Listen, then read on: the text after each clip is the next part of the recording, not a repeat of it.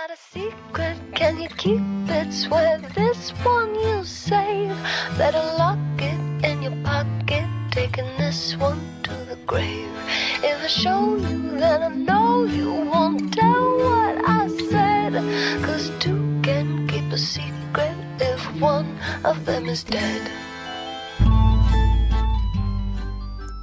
Hello，大家好，我是 Cici，这里是啰里吧嗦电台。一听我们电台的名字呢，就知道我们是一个没有什么很多深度的电台，纯粹就是无聊扯闲谈的一个地方。那么今天想要跟大家聊一聊的是从小到大有追过的一些偶像剧。嗯，为什么会想要聊这个话题？是因为我感觉现在的偶像剧市场大多数应该是被韩剧占领。嗯。但是在我小时候，就是还挺喜欢看偶像剧的时候，那个时候偶像剧的天下还是台湾偶像剧的。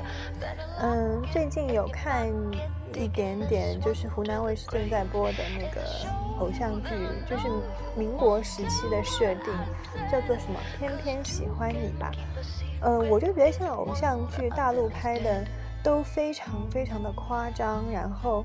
嗯，其实它的形式很多样，像偏偏喜欢你就设定在民国时期，然后还有一些宫廷剧，其实也特别有偶像剧成分在里面。那我个人会觉得比较夸张一点，然后，嗯，有一点看着觉得怪怪的，所以我就想要回忆一下以前看过的一些制作，我觉得还算精良的偶像剧吧，也算是一次怀旧。那么第一首歌，我们先听到的是许绍洋的《花香》。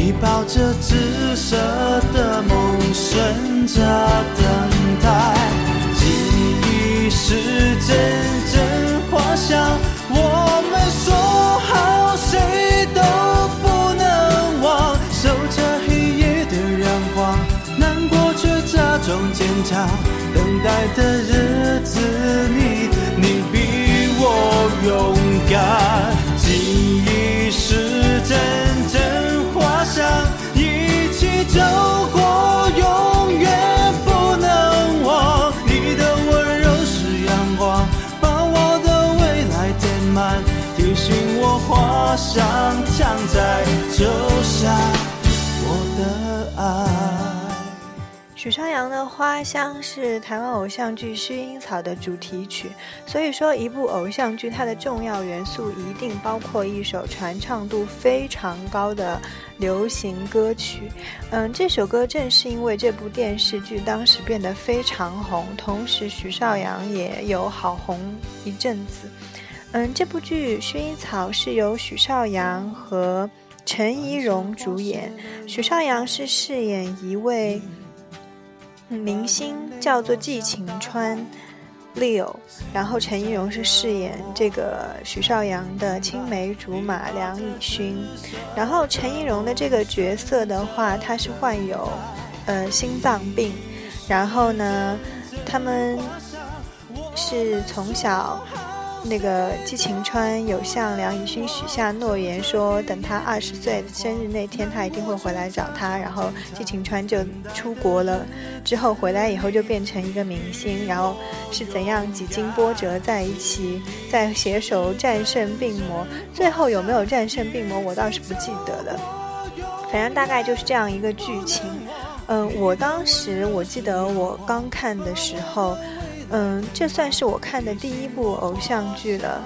呃，我当时痴迷的程度是我每天，我暑假每天上午，呃，练完舞以后，我要飞奔回家去看这个薰衣草。在当时，我记得我跟我妈妈一起看，我妈妈看到许绍洋，她就会说，感觉他不是很像那种。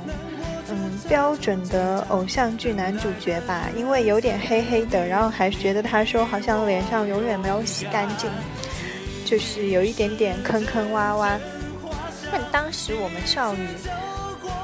可能就是审审美能力也没到那一点，就觉得啊还是好帅呀。因为许绍洋在里面饰演一个明星嘛，你就觉得他的明星光环很重，他就是非常帅。然后他这样子就已经为你建立起了一个少女梦的基础啦。嗯，其实我觉得。偶像剧它当中一定有的几个要素，一个就是男主一定要帅，因为偶像剧它的众多受众就是少女嘛，所以男主一定要帅。那女主是不是一定很要很漂亮，倒是其次，嗯。当然呢，女主也不能太难看喽。如果女主太难看的话，观众也会生气啊。毕竟会想说，那么帅的男主凭什么要跟这么丑的女主在一起，对不对？所以女主一定也不能太难看。嗯，这个里面我觉得会比较吸引到少女的一点，就是许绍洋的明星身份吧。因为一个默默无闻的灰姑娘，因为他们从小青梅竹马的关系，最后就是和大明星在一起。然后大明星为了寻找真爱，还就是特别为他举办一个寻找什么梁以勋的一个演唱会，这就会满足所有少女的虚荣心。所有少女都在心中歪歪，自己能够有就是这样一段故事。然后，其实你现在回过头来看这部剧，其实非常模仿韩剧的套路。比如说，这个女生就患有那个先天性心脏病，到后面可能会有生命的危险，这就明显是模仿韩剧的套路。早期的韩剧都是韩女主不是有心脏病，就是有白血病。然后我记得，嗯，这部剧当时影响很大的一点就是，自从这部剧以后。所有的女生，就校园里的女生，我周围的都很喜欢模仿梁以勋，就是留一个扎一个斜斜的马尾，然后更有甚者还会戴她那个就是花房姑娘一样的头巾，就是做一个安静的美女。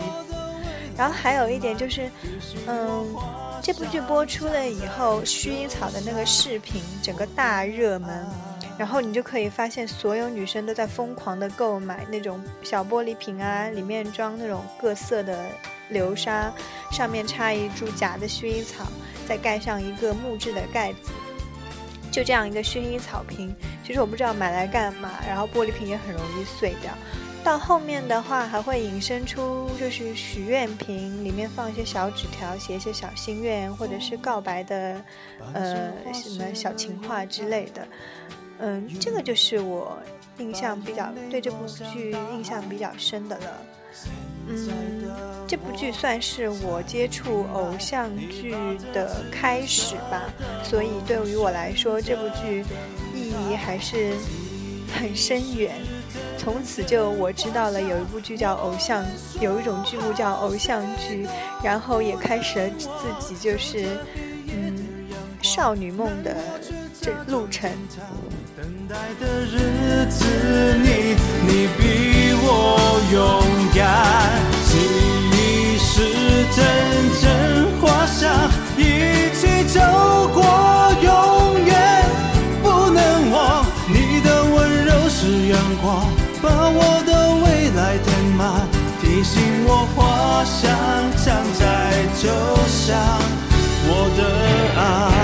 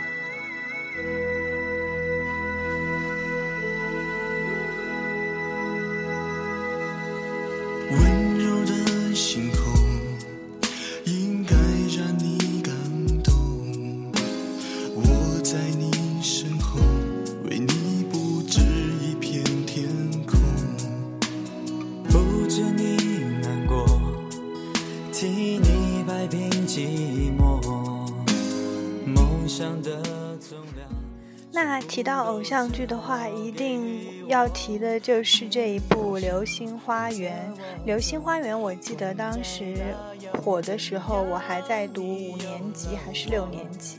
当时我们班的所有女生就是开始疯狂的购买这四位大帅哥的周边，包括海报啊、贴纸啊，然后还有呃文具盒上面。然后还有就是当时特意买盗版碟片来看这样一部剧。嗯，这一部剧是由大 S 还有 F 四主演。那这部剧妙就妙在以往的偶像剧，只要有一位很帅气的男主。你就会神魂颠倒了。那这部剧还一来来四个，所以你就更加把持不住。而且这四个帅哥都是不同类型，像言承旭饰演的道明寺，他就是属于嗯未来的霸道总裁类型。那仔仔周渝民饰演的花泽类就是一个解控，然后会稍微有一点点阴郁的美男子。那朱孝天饰演的西门就是一个花心大少。吴建豪的话，他那一头飘逸的秀发跟他满身的肌肉就已经足以足以有足以吸引到众少女了。其实《流星花园》的话，日本跟韩国都有各拍一版。那我个人会比较喜欢台湾这一版啦，原因就是会感觉会比较接地气一点。我的爱。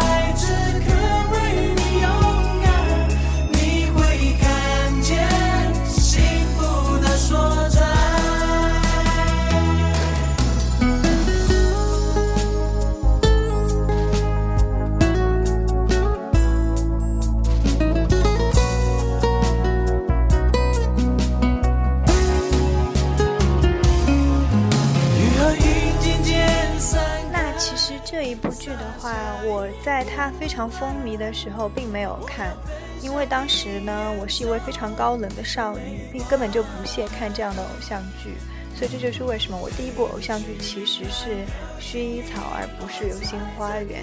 那这部剧我是在前几年江苏卫视请到 F 四重聚演唱《流星雨》的这首歌的时候，我再去 B 站重看这样一部剧，嗯。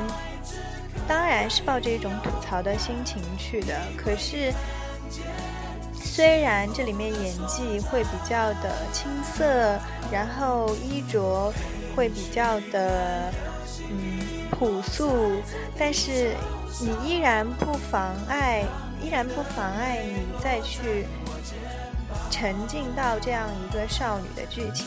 它其实讲的就是一个灰姑娘逆袭的故事，一个杂草少女，她如何通过自己的倔强征服了几位就是生活异常的，嗯，怎么说？异常优越，然后骄专横跋扈的几位美男子。嗯，其实偶像剧里面有一个非常重要的因素，无非就是男女主角呢，为了就是推突破重重的阻碍，就是最后在一起，这一点就会非常。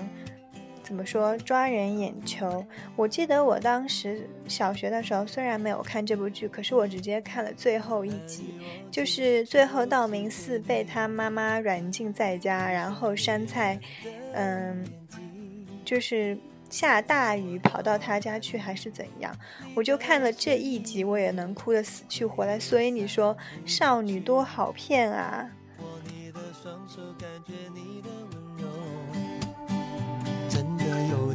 透不过气，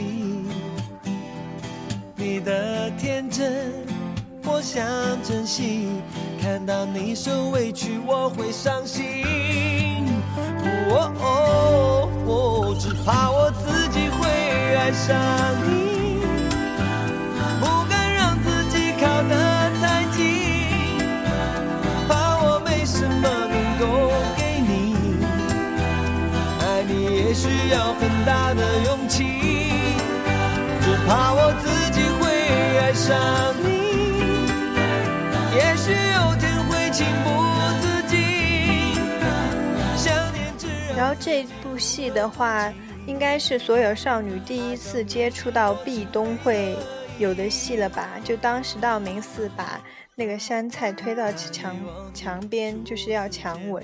我觉得这种镜头简直就是。你就要激起萌萌少女心，因为每个少女一定心中都有那个抖妹的特质啊。嗯，然后这部剧的话，当时我记得影响挺深远的，就是他就是生出了非常多的名句，比如说什么道歉有用的话让警察干嘛，然后什么。什么想哭的时候就倒立，这样眼泪就不会流出来了。这类小清新的话。然后的话，还有就是道明寺对山菜说什么，你什么我追到地狱也要追到你啊，这种之类的。这这种霸道总裁型的话，到现在的偶像剧都依然有在用啊。比如说前一阵子《锦绣缘》，很明显黄晓明都是一直在说我要让全上海。人都知道你是我的女人之类的这样的话，反正霸道总裁就是后来衍生出的一个少女最爱系列。然后其实像大陆很好几部，嗯，剧都有受《流星花园》的影响，例如说后来的《红苹果乐园》，不是出了一个什么？五人的组合嘛，也就是四个男生加一个女生。不过现在那个组合的话，像女主角星子，现在都已经不知道到哪里了。她后来演了那个《百万新娘》嘛，就已经完全没有再走偶像剧路线，可能大概颜值还是差那么一点点。那四位帅哥的话，其实当时也有就是模仿那个。F 四里面的那种发型的人，有有一个长发飘飘的，然后很高肌肉男的类型的人。那他们现在这四个人好像也没有在演艺圈发展，好像经商的经商，然后还有的人已经生小孩了，然后身材也已经发福了。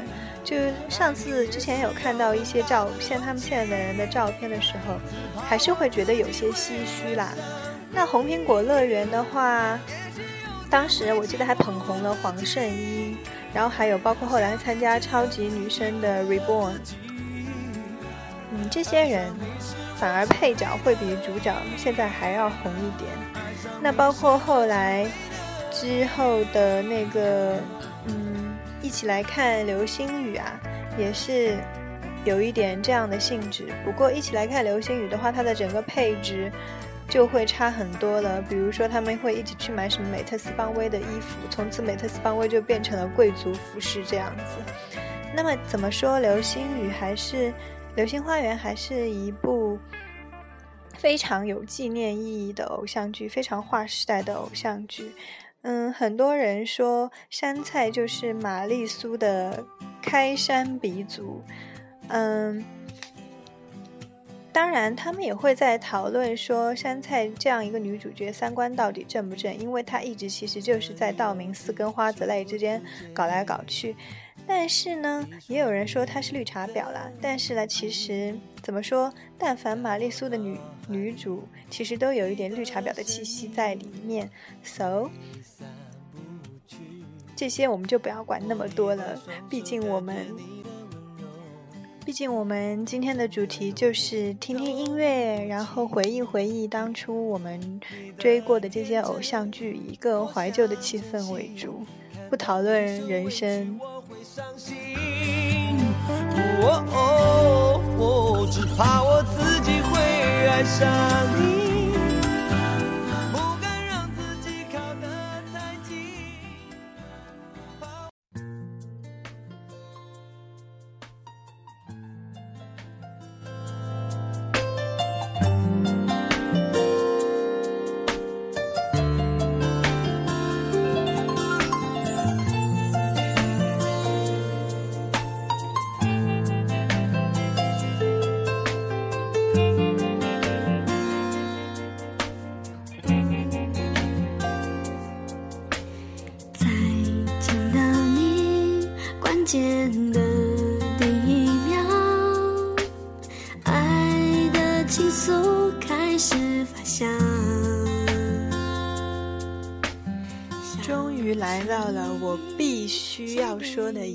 就是我最爱的一部偶像剧《恶作剧之吻》。这部剧呢是由郑元畅和林依晨饰演的偶像剧，然后它是根据日本漫画《淘气小亲亲》改编。日本跟韩国也分别有拍过这样一拍过这一部剧集，但是我个人还是会非常喜欢台湾这一。而且我是反反复复看了非常多遍，整个就是陶醉在江直树的幻想里面。然后郑元畅也一度成为我的男神，疯狂到我大学期间还有跑到上海去看他的新歌签售会。那这一部剧的话，简直可以说是少女梦的典范，因为它的设定就是在普通校园，然后一个非常平凡武器、成绩还很差的少女逆袭了校草，然后在之后不仅成功跟校草结婚，成为全校焦点以外，婚后还跟校草发生非常甜蜜甜的生活。所以说，整个就为少女梦打造了一个全套的体系，一全方位一条龙服务。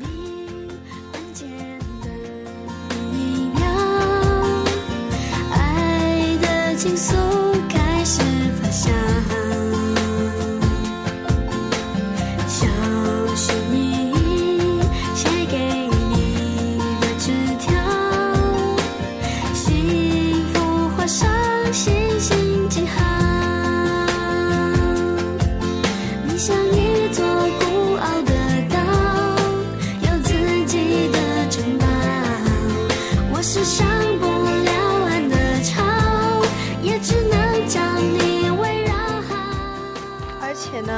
发酵。偶像剧里面，他所有的歌都非常好，都恰到好处。比如说，我们现在正正放的这一首歌，叫《全世界的人都知道》，它就完完整整的描写了江直树和袁湘琴的故事。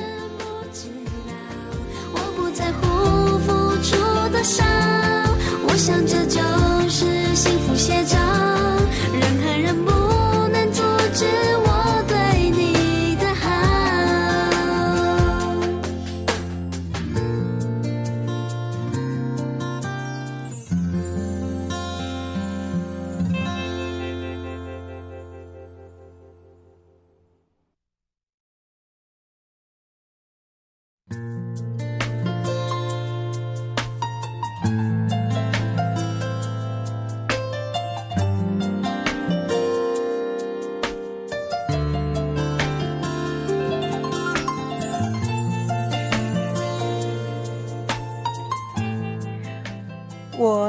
痴迷的程度是我搜集了他们非常多的照片，然后我到现在都还记得他的那一篇情书是怎么写的。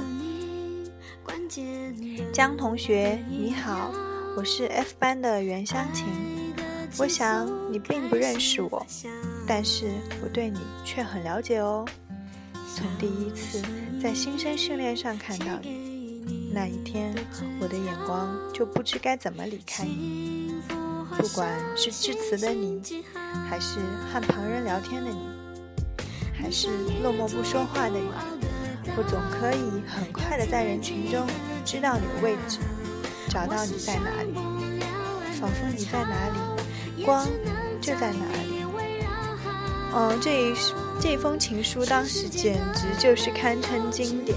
然后我非常佩服的是林依晨的演技，她完全把一个傻的可以的林袁湘琴，完活脱脱的演出来。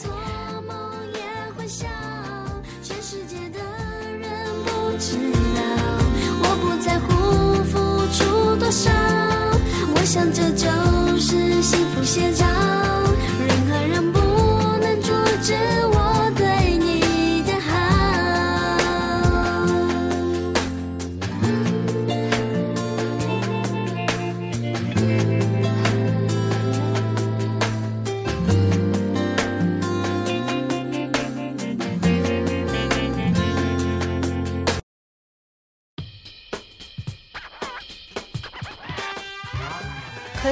我觉得这部剧很大程度上会影响到一些少女的爱情观，因为少女就会幻想全心全意的付出，可能就会换来像江直树这样一个人，就是全身心的回报的爱。可是呢，其实我想说的是，no，绝对不能因为偶像剧影响自己的爱情观。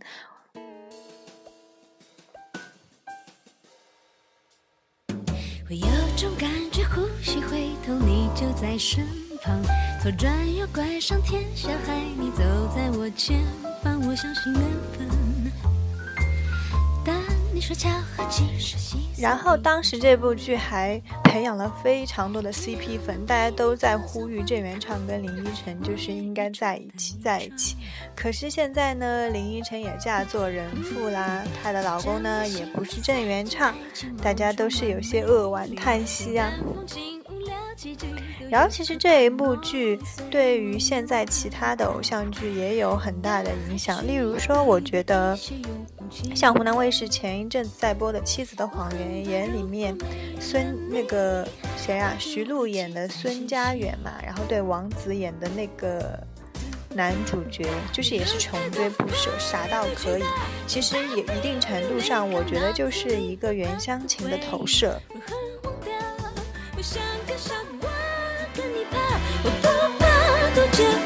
快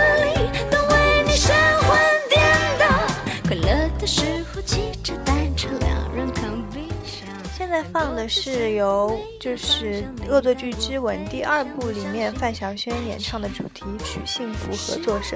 那么第二部的话，相对于第一部来说，剧情其实都会弱很多。它主要描述的就是江直树夫妇。婚后的甜蜜生活，那其实少女到第二部的时候，根本已经不需要再虐心了，因为她整个少女梦的城堡已经搭好，你就只要再往里面塞糖、塞糖、塞糖，让他们甜蜜甜蜜就好。至少我个人是非常喜欢这种甜甜的气息啦，因为虐心的部分，我觉得越少越好。然后我觉得像这一部剧里面林依晨饰演的呃袁湘琴，三观算是很正的女主了。她就是傻的可以呀，嗯，她像她对那个汪东城饰演的阿金，她就是很明确的拒绝。所以我觉得偶像剧能够做到三观这么这么正，真的很不容易。然后我记得当时就看的时候，会很喜欢吐槽的一点就是汪东城的口音。像汪东城在里面演阿金嘛，他就是万年备胎啊，不管袁湘琴怎么拒绝他，他就是一定要黏在人家身边。然后他叫袁湘琴都是湘琴，然后那个叫自己的是阿金，然后他口音真的很奇怪，湘琴湘琴的。到后来有一段时间，我都一直跟同草同学吐槽这一点。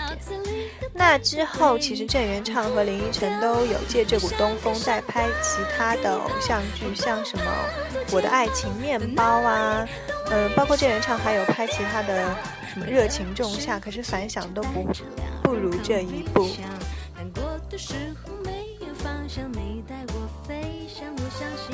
爱情是你的笑容带给我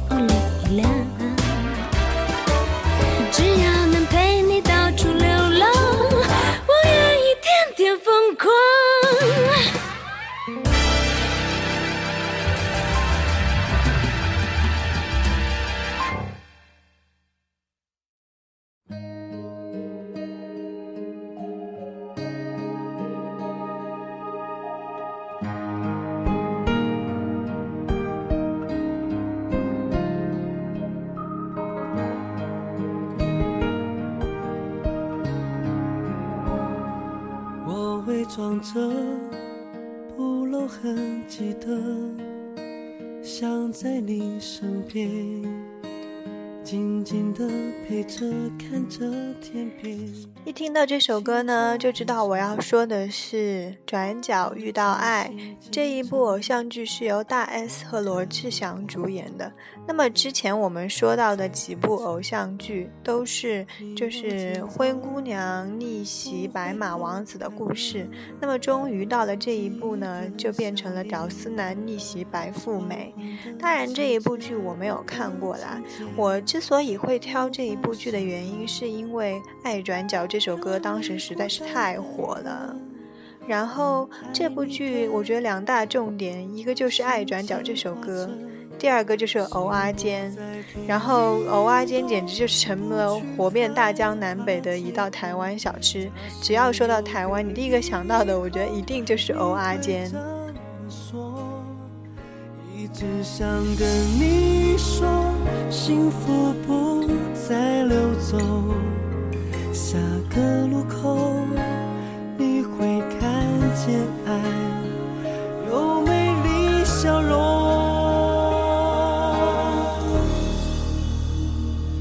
爱转角遇见了谁？是否有爱情的美？爱转角以后的街，能不能由我来陪？转角遇见了谁？是否不让你流泪？也许陌生到了解，让我来当你的谁？我不让爱掉眼泪，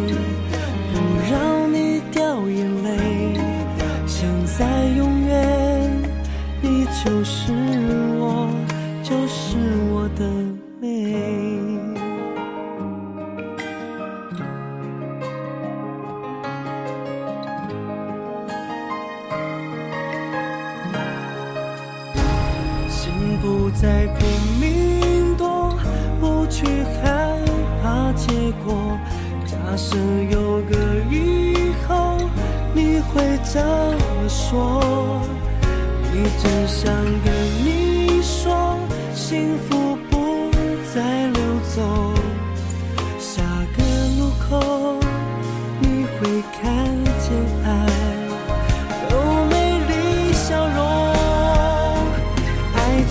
角遇见了谁？是否有爱情的美？爱转角以后的街，能不能由我来陪？爱转角遇见了谁？是否不让你流泪？也许陌生到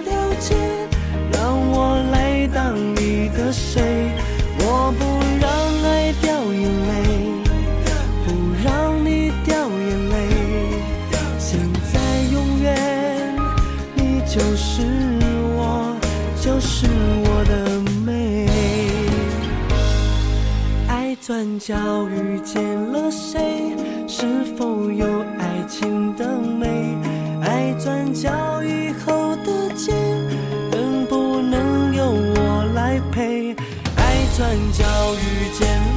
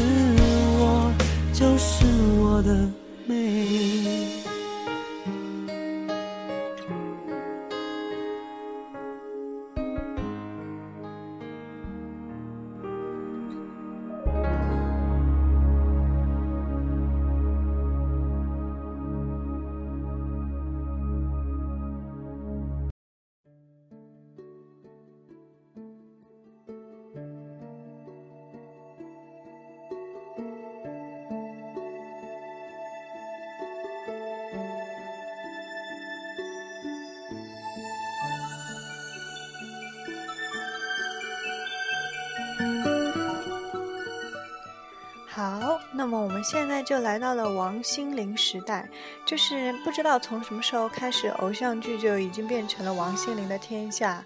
然后我记得她当时应该是拍了很多部很多部偶像剧。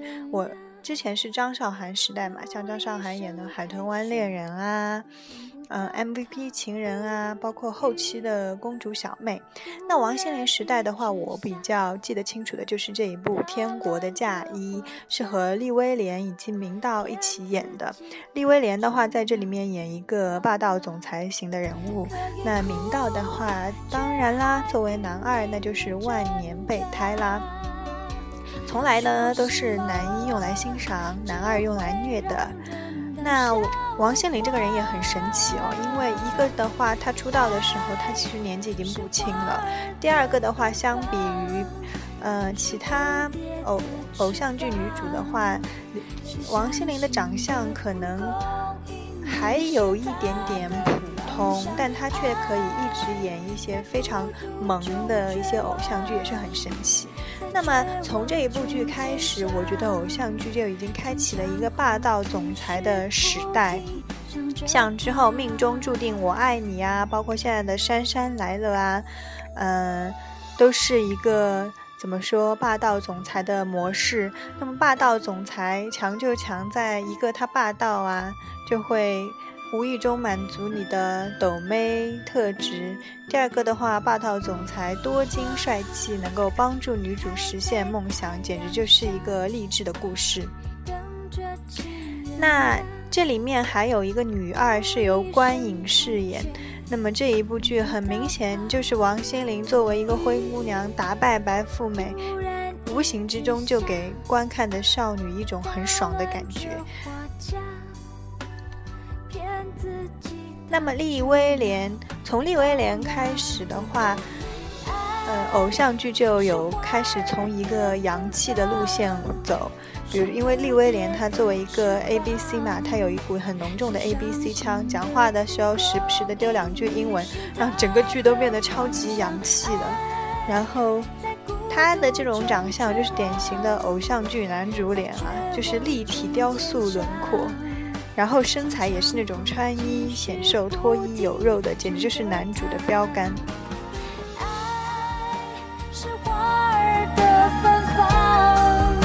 是蝴蝶的翅膀那像王心凌后来还有演过《微笑 Pasta》这样一部剧，可能当时就是因为我个人觉得是因为男主长得不是很好看，然后不是特别突出，我同同学有这样跟我说，然后就石沉大海。可见男主长得好看有多么重要啊！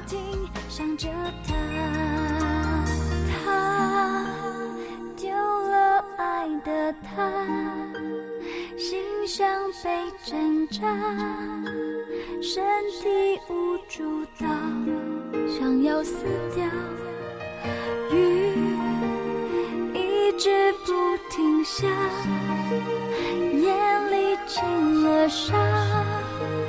骗自己已没了牵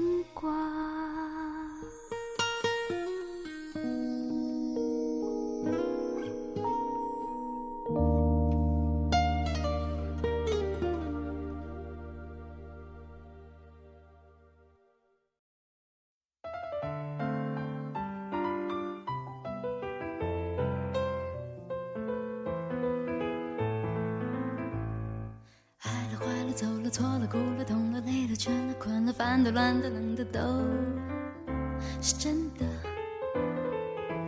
疯的、想的、念的、不安的、焦虑的、浮躁的、梦过的、拥有的、失去的，怎么忘了？你做过的沙发，困了你爱的音乐，停了我等着你，等成了。不知道这首歌大家熟不熟？它是由锦绣二重唱演唱的。我的快乐，那这一首歌呢，是来自《命中注定我爱你》。《命中注定我爱你》是由陈乔恩和阮经天演的一部偶像剧，然后它其实也是一个霸道总裁型的偶像剧，只不过它的口味呢就更重了。一刚开始的话，男女主角就阴差阳错的上了床，然后以这个为基础住在一起结婚，然后尝试培养感情。从此开始，我觉得偶像剧就走上了一个越来越重口味的道路。经常是男女主角在第一部、在第一集以后的时候，就会把所有该做的、不该做的事全都做掉，然后呢，再开始慢慢的培养感情。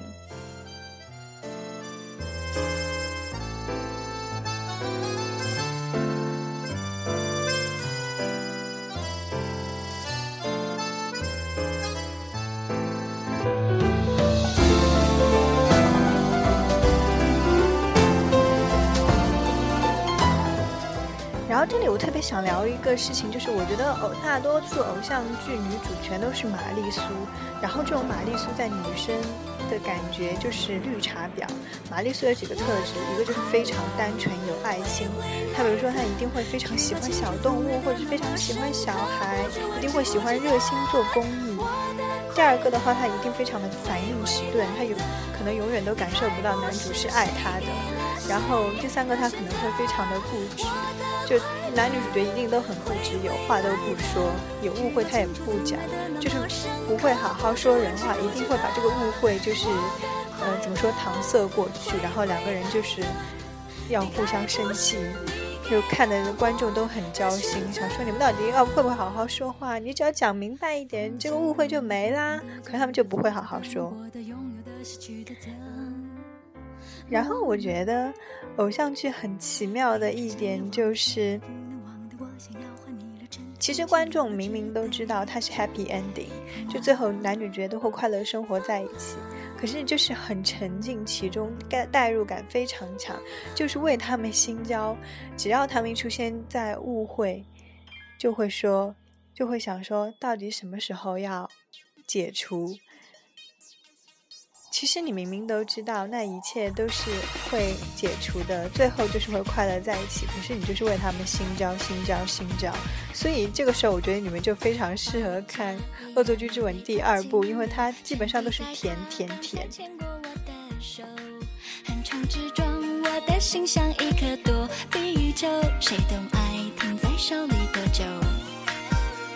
学问、道理、教科书都有，恋爱上上签。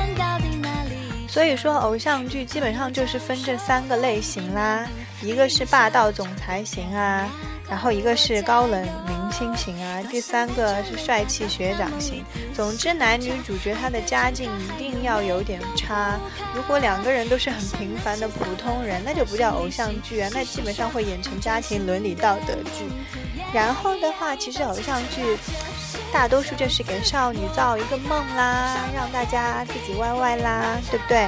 因为每个少女呢都希望自己有一个帅气多金的完美男友啊，他对其他女生都是冷漠无情，可是唯独对你就是超级暖男。然后呢，这种尤其是灰姑娘逆袭高富帅的这一种感觉，就会让女生觉得很爽。比如说打败一个超级漂亮、超级有钱的。前女友或者是白富美这种感觉，就是实现人生梦想、走上人生巅峰的感觉。然后像那种，呃，霸道总裁啊、帅气明星啊这样子的类型呢，往往就伴随着女主就会因为跟这个男主成为就是全校的焦点啊，或者甚至是大普罗大众的焦点，这就很好的满足了少女的一个虚荣心。同时，作为女主还会身边有一个万年备胎，你想这多么完美的人生啊！有一个美好的男友，又有一个备胎，一天到晚在，就是在你身边，失落的时候会安慰你。所以这就是为什么偶像剧少女那么爱看，因为她就是可以永远通过这个偶像剧生活在梦中。这样的一个少女梦，不管是你到多少岁，我觉得你都会愿意去。沉浸的一件事情，因为生活永远不可能做到偶像剧这么完美。当然啦，偶像剧看看就好啦，因为生活毕竟不是偶像剧。不过还是希望大家能够重拾偶像剧那中的那份浪漫。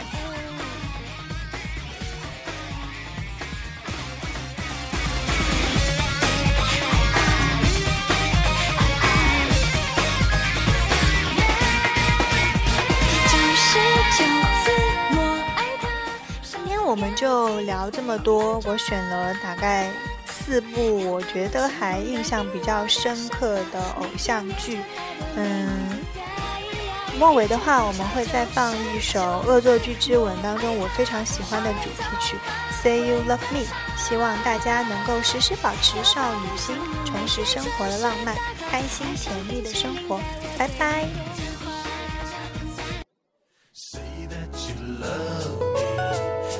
That you care.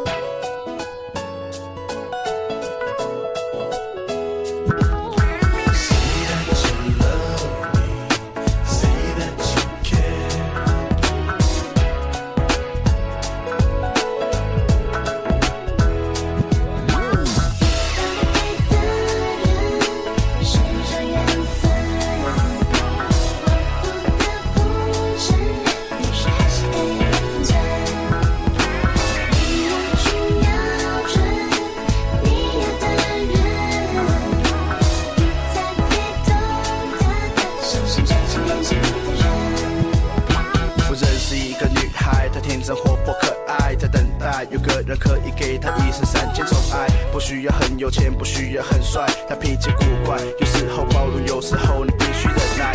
为什么他竟然爱上她？他到底在想什么？他是否忘了帅哥不能爱是什么？让他乱了方寸，不知道该做什么。我想说这怎么可能？他舍得舍弃自己的尊严与爱好？女追男的游戏一点都不害臊，一天到晚在他身边又闹又吵，只为了能够被他瞪一眼就好。这边，而他在那边，他想被他捧在手心上面，而他装作视而不见，脑袋中却浮现眼前尽是他在微笑的画面，而他说。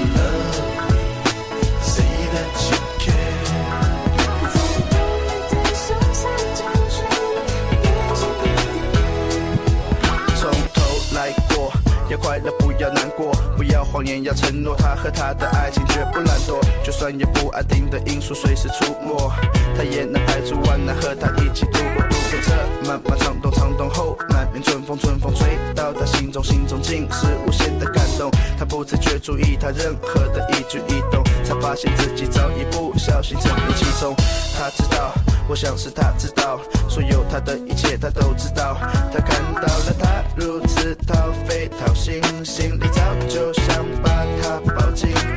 不管未来艰难险阻再多，只管现在能够相爱再说。想一起完成的事情太多，就怕时间不够。而他说。